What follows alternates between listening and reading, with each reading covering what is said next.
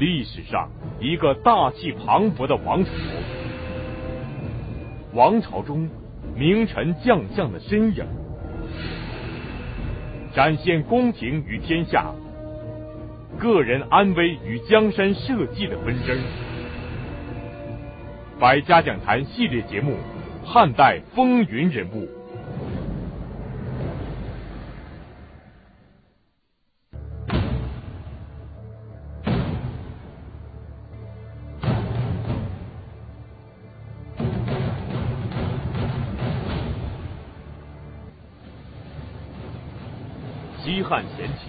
是一个英雄辈出的时代，正是这些一代又一代的英雄和人才，辅佐高惠文景数代皇帝开天辟地、建功立业，才成就了武帝的辉煌盛世。他们是大汉王朝的功臣，但是这些功臣并非都有一个好的归宿和结局，其中。窦婴就是一个令人扼腕的悲剧人物。他是外戚，曾经权倾朝野，最后却落得满门抄斩的结局。窦婴之死成为武帝时期的一大疑案。厦门大学中文系易中天教授将为您揭开这个历史尘封久远的谜团。窦婴的死。是西汉初年的一个大案，案子虽然很大呢，起因却非常之小。起因是什么呢？就是灌夫在丞相田汾的婚宴上。那么灌夫为什么在田汾的婚宴上要闹酒呢？是因为他发现来参加婚礼的人对窦婴不尊敬。具体的说，就是田汾给大家敬酒的时候，所有的宾客都避席了，而窦婴来给客人敬酒的时候，大多数人都没有避席。那么，什么叫避席呢？我们知道古人呢、是席地而坐，他是坐在地下的。席地而坐是一个什么样的状态呢？这个叫做席地而坐。所以你要召开会议，或者是举行酒宴，要先把这个席子放好。你的席子放在哪里？你的座位就在哪里，这个叫做席位。主人坐在正中，主要的地方叫主席。其他的人分成两列，排在旁边，叫列席。如果是主人来或者重要的贵宾来。给咱们敬酒，要避席。避席就是离开这个席位。避席啊，要离开这个席位，然后扑下来说不敢当啊，或者不敢当，这个叫做避席。那么在在田汾的婚宴上呢，田汾来敬酒的时候，所有的客人都避席了。而当窦婴来敬酒的时候呢，大多数的客人半避，半起。你擦擦擦擦，避开啊啊！不敢当。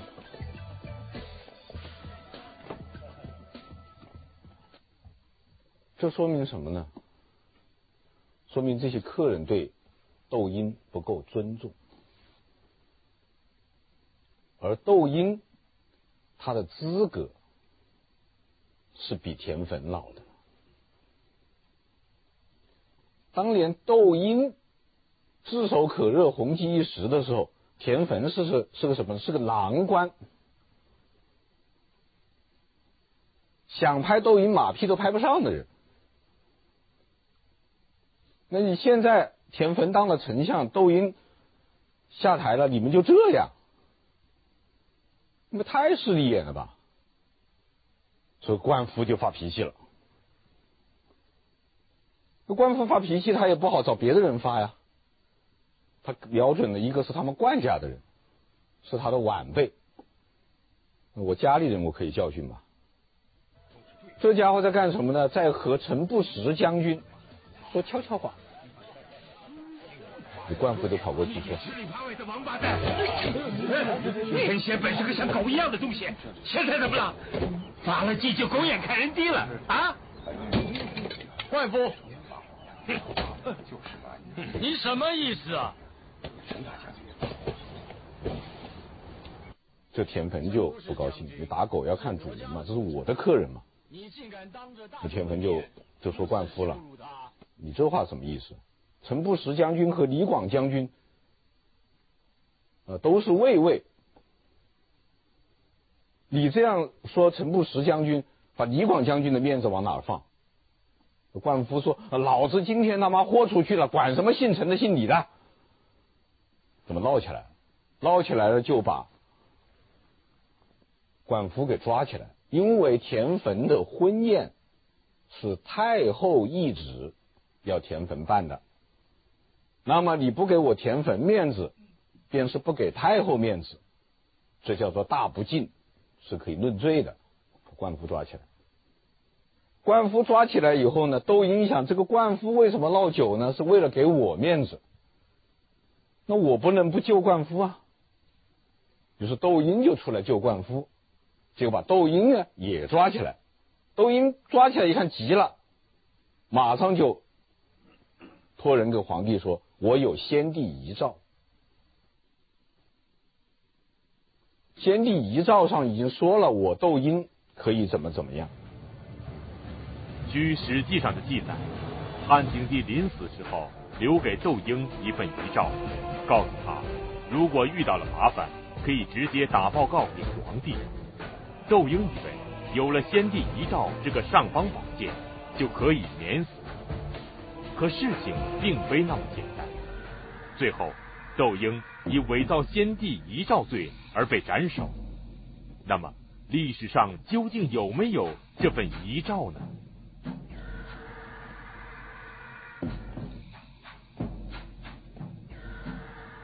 汉武帝接到报告说：“啊，你有先帝遗诏，那我们去查一查吧。”就到尚书去查。尚书是什么意思呢？尚书在汉代啊，是保存。国家的图书、资料、档案、文件的地方，相当于现在的国家图书馆兼国家档案馆兼国家机要局。然后派人到上述一查，没有，没有存档，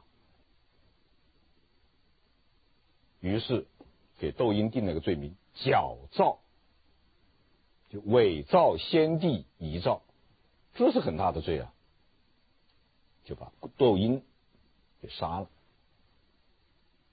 所以窦婴这个案子的疑点就在于所谓先帝遗诏，这是本案的一个疑点。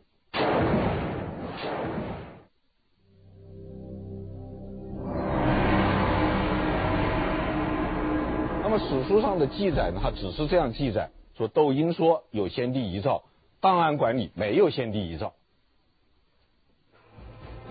这就有好几种可能。第一种可能是窦婴矫造，就是他伪造了一个诏书；第二个呢是没有存档；第三种可能呢是存档的诏书被毁掉了。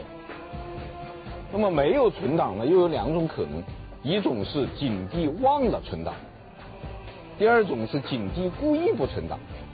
是吧？那么被毁掉的也有两种可能，是王太后和田汾把遗诏毁了，或者是汉武帝本人把遗诏毁了，五种可能。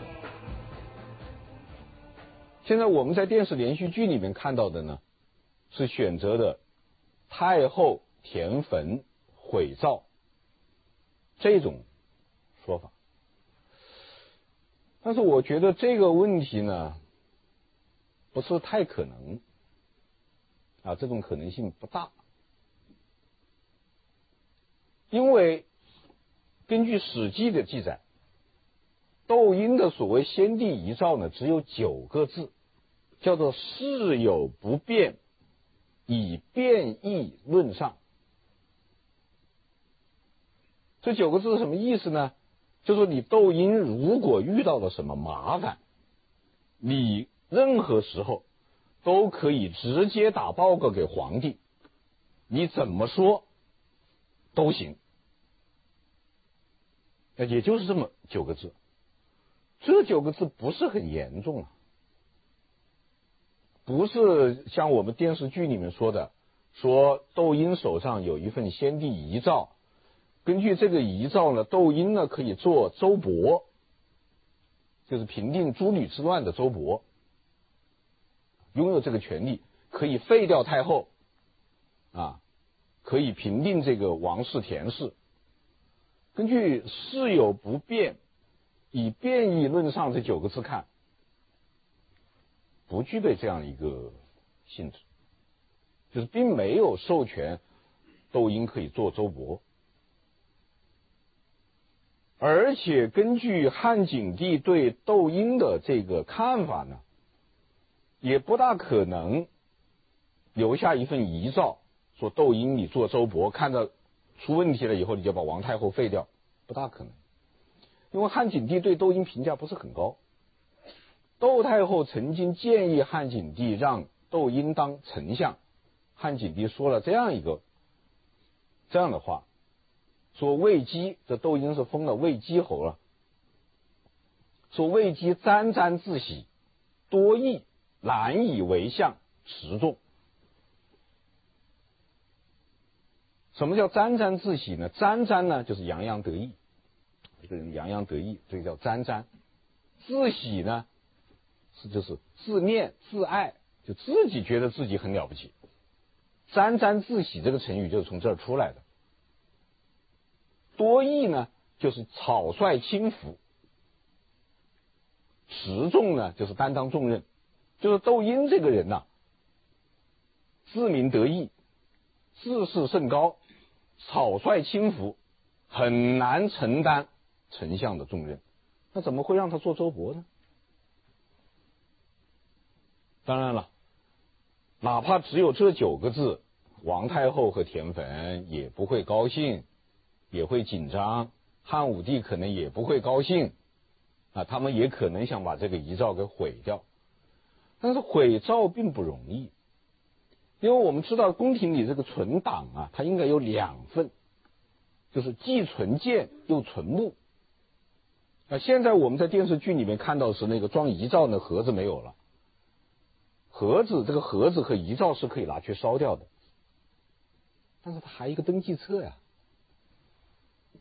他还得登记啊，某年某月某日，啊，上赐魏姬侯遗什么诏书一份，存在第几第几行第几格哪个柜子，他又得得有这么个东西啊，这个目录你删不掉啊，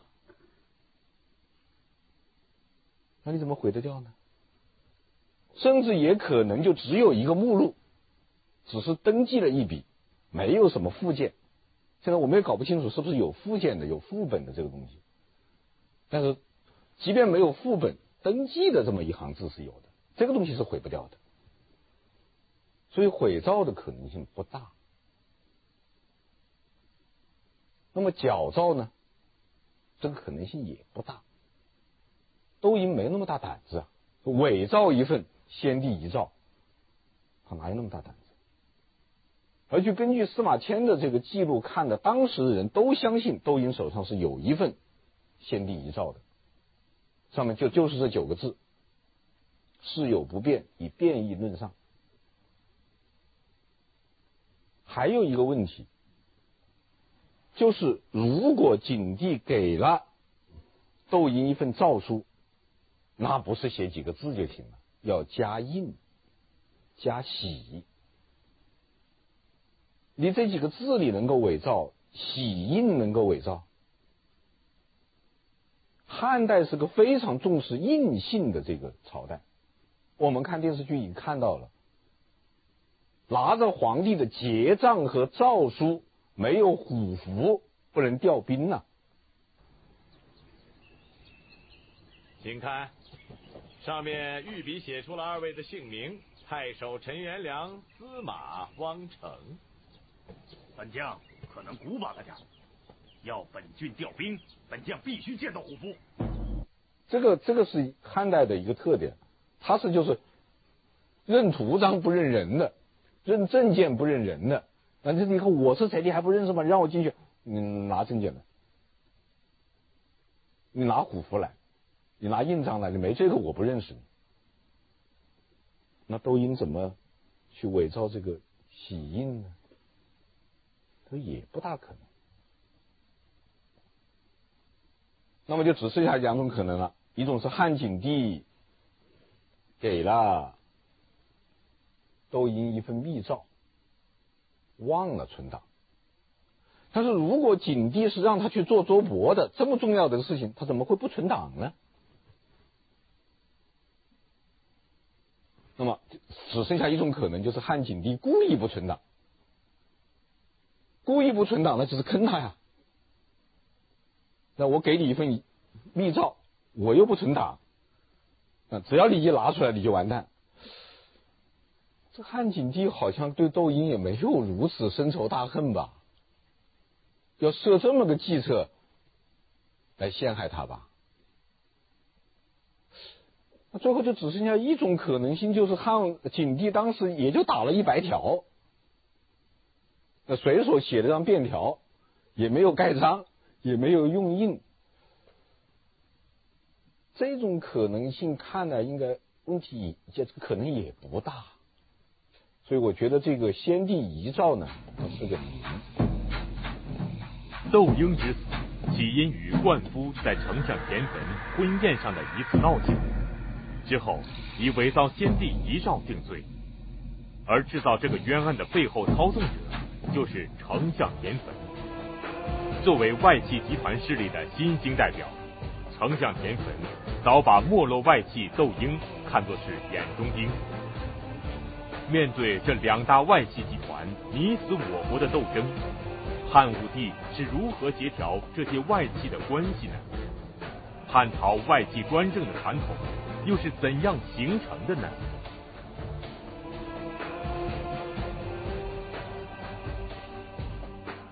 什么是外戚呢？外戚就是皇帝的母族和妻族。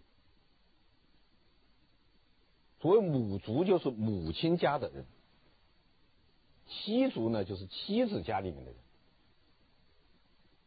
当然，皇帝的妻族呢，范围比民间的妻族范围要大一点。民间呢，它是妻和妾分得很清楚的。就妻的家里的人算婚姻关系，就妻家和夫家这是婚姻关系，夫家和妾家没有关系，不算婚姻关系。这是在民间，但是皇帝呢，他特殊一点，皇帝有时候妾家里面的人呢，他也可以算到这个妻族里面来。这是和一个人关系最密切的两个家族。再加上自己一族，叫父族，合为三族。父族、母族、妻族，这叫三族。但是这三族的性质不同，分量也不同。父族是什么关系呢？是血统关系，同姓的，父系就叫血统关系。母族呢，是血缘关系。妻族呢，是姻缘关系，就是妻族和自己一点血的关系都没有了，所以他们分量是不一样的。对于皇族来说，父族就是皇族，也叫宗室。当然，在西汉的时候，这个母族和妻族它也可以算宗室，基本上可以说父族呢，它是算宗室，这个叫做奉子龙孙。母族和妻族呢，它不同姓，它是外姓人，这个叫做外戚，也叫做皇亲国戚。宗室就是同姓的奉子龙孙是可以封王的，外戚也就是异姓的母族和妻族只能封侯，这是政治待遇的不同。但是待遇不同呢，不等于关系，就是待遇高的人不一定关系好。为什么呢？同姓的这些宗室啊，他有危险，他也有皇位的继承权。一旦在位的皇帝死了，没有儿子，那就要到同姓的宗室里面去找一个人来。汉文帝就是嘛，对不对？汉高祖死了以后，他的儿子汉惠帝继位，汉惠帝死了以后，惠帝没有儿子。只好把他的兄弟就汉文帝从藩王的这个位置上请进京城来，请他做皇帝。所以这些藩王们都有一点点当皇帝的意思，至少是。要所以刘濞想造反嘛，呃，刘安想造反嘛，他就因为他姓刘嘛。那么你不姓刘的啊，什么姓窦的啊，或者姓姓田的、姓魏的。那你本来就没有资格做做皇帝，你要做皇帝的话，那就是谋反，大逆不道。反而对于皇帝来说呢，相对安全。所以在这个时候，皇帝呢，在政治上会倾向于外戚，而不是宗室。所以汉代呢，外戚起到在政治舞台上起到的作用是非常大的。第二个原因呢，就是汉王朝一开始呢，就是夫妻店。汉高祖刘邦的正妻吕雉，她不是什么弱不禁风的娇小姐，也不是什么养尊处优的贾太太，她是一个地地道道的女强人。她是和汉高祖刘邦一起打江山的，打天下的，还做过项羽的俘虏。当时项羽杀过来以后，把刘邦的爸爸和刘邦的老婆，就是吕雉，都俘虏了。然后楚汉两军交战的时候呢，项羽就在军前架起一口大锅，锅里面烧着油。然后把这个吕后啊，刘邦的父亲太公啊，都绑绑过来，然后喊话：“刘邦，现在你老爸和你老婆都在我这儿了啊！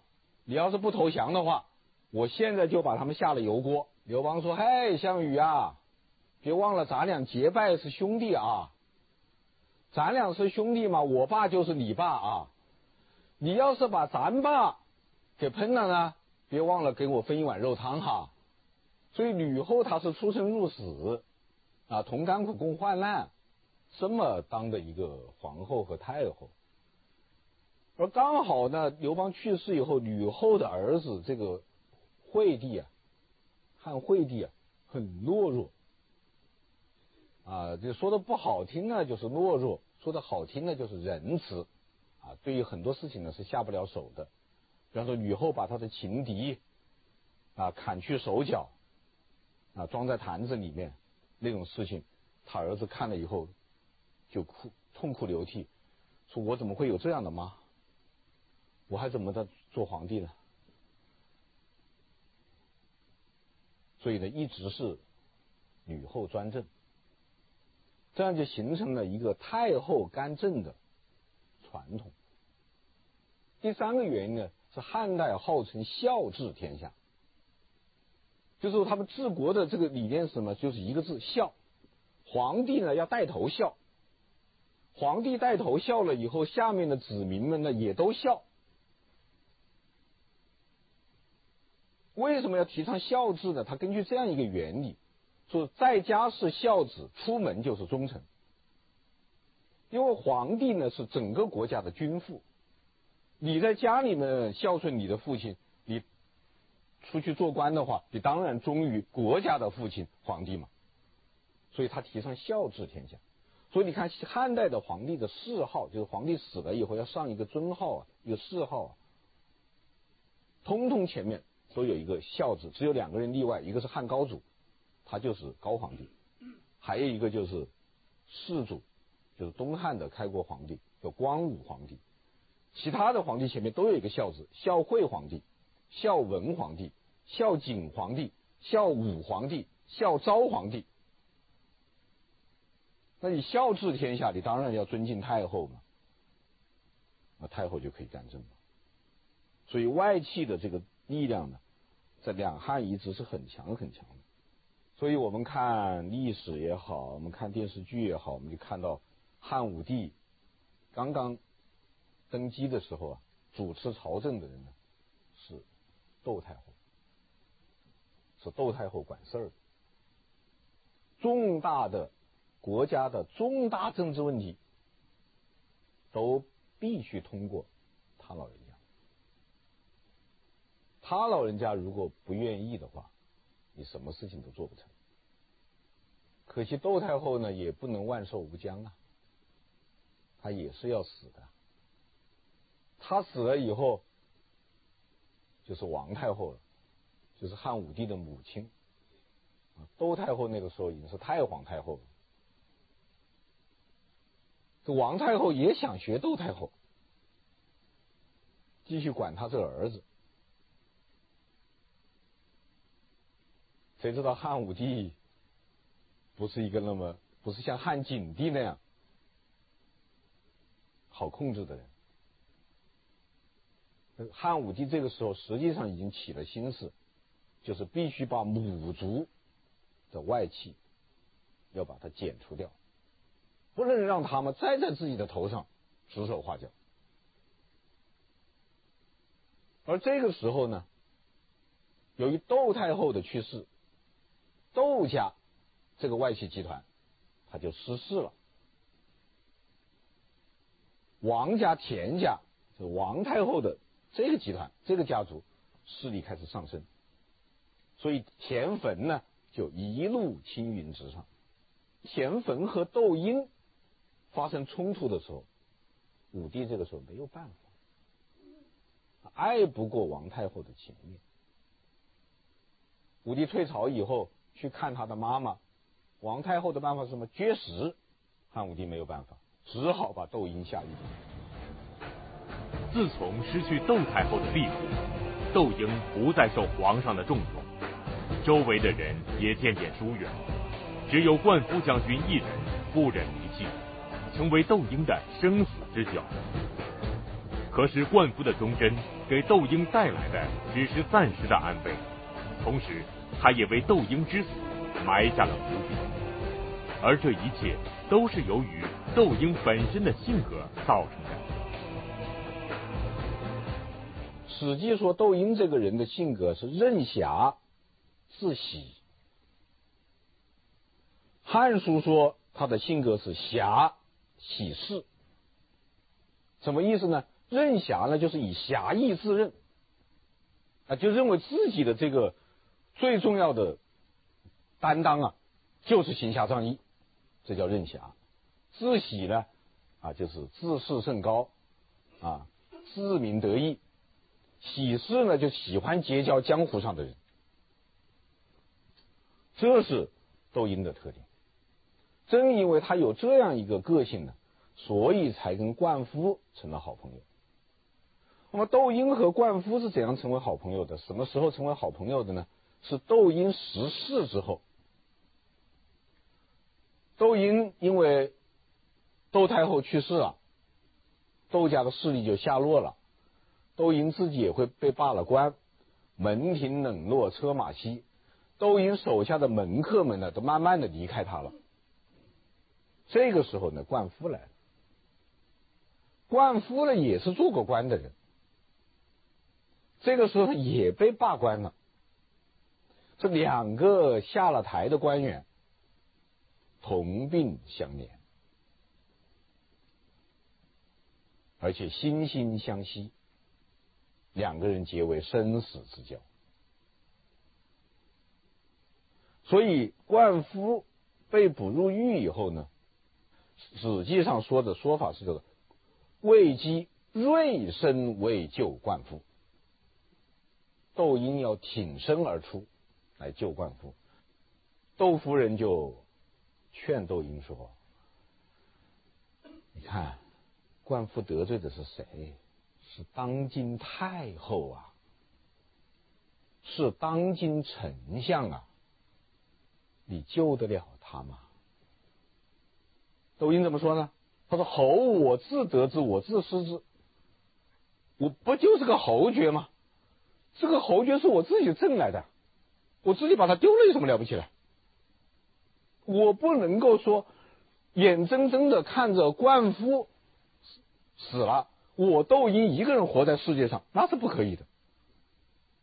这是什么？革门义气。”江湖义气，然而灌夫这个人呢，是有问题的。灌夫是个什么人呢？用现在的话说，黑社会老大。灌夫啊，也曾做过将军，出生入死，在平叛吴楚之乱的时候，身先士卒，身负重伤，九死一生。但是呢，为非作歹，至少是他的家人、他的门客为非作歹。灌夫的财产是非常之多，富甲一方啊！他是颍川人，跟晁错是老乡。他在这个颍川啊，势力非常大。财产非常多，每天家里开流水席，白吃白喝的百十号人，都是些什么人呢？都是江湖上那些人。说的好听呢，是些侠客；说的不好听呢，是些流氓，是些土匪，是些地痞，是些恶霸。这些人呢，横行乡里，鱼肉百姓。霸占田亩，垄断水利，所以当时他们家乡人有一首歌，这个歌在电视连续剧里面，田汾出来告状的时候还唱了的。饮水起，灌石宁，饮水浊。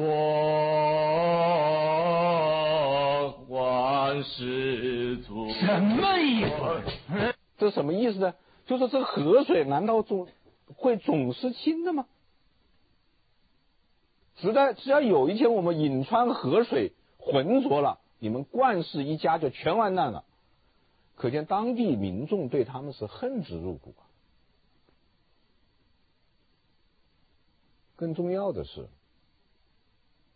作为汉武帝这样一个皇帝，不能容忍。地方豪强势力的壮大。作为地方豪强的灌夫，是当时朝廷打击的对象。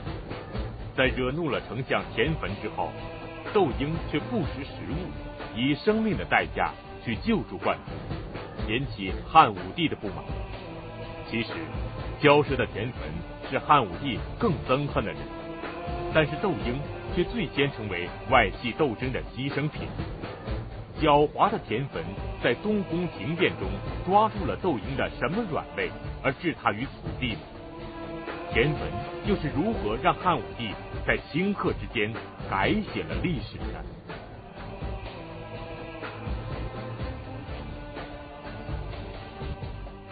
汉武帝终其一生，其实他最要做的是这样一件事情：中央集权。而且是集权于皇帝，他实际上这一生做的就是这件事情。加强皇权。首先是加强中央的权力，在中央的权力当中，又要加强皇帝的权力。所以他做了一系列的政治制度改革，比方设内朝和外朝，就是为了从宰相那里夺权。这个情节在电视剧里面只有一笔带过。眼下这个机构不太听使唤，有些人必须得换。朕考虑了一下，要分清内外朝，核心决策的事情必须由朕自己来决断，不能让朝议所牵制。外朝却可以办一些无关紧要的事情。丞相病了。眼下朝内是群龙无首，朕让你负起责任，由你卫青安排一个只对朕负责任的内廷，策划朝廷的军政大计。一个国家两个政府，是他发明的。他为什么要这样？他是一步一步从宰相那里把权力夺回来。因为汉初规定的宰相权力、相权和皇权呢、基本上是平起平坐了。是平起平坐的，三公坐而论道。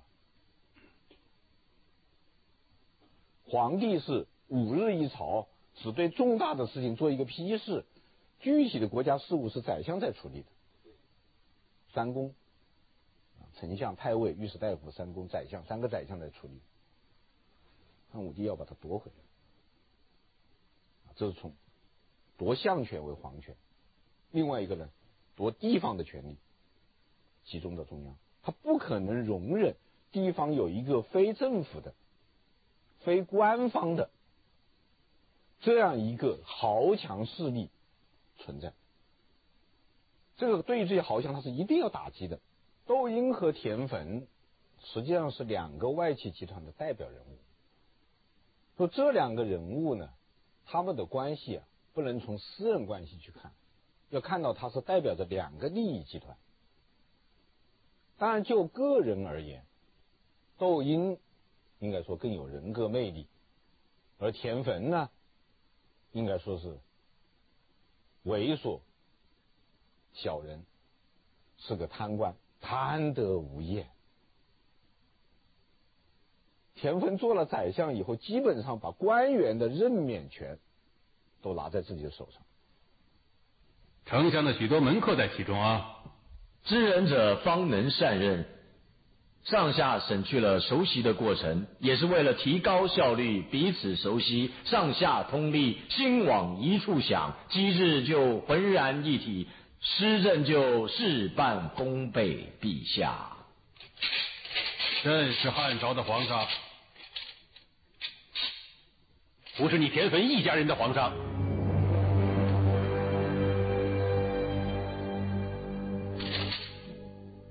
所以汉武帝呢，可能更讨厌田汾，因为田汾太腐败、太跋扈、太霸道、太嚣张。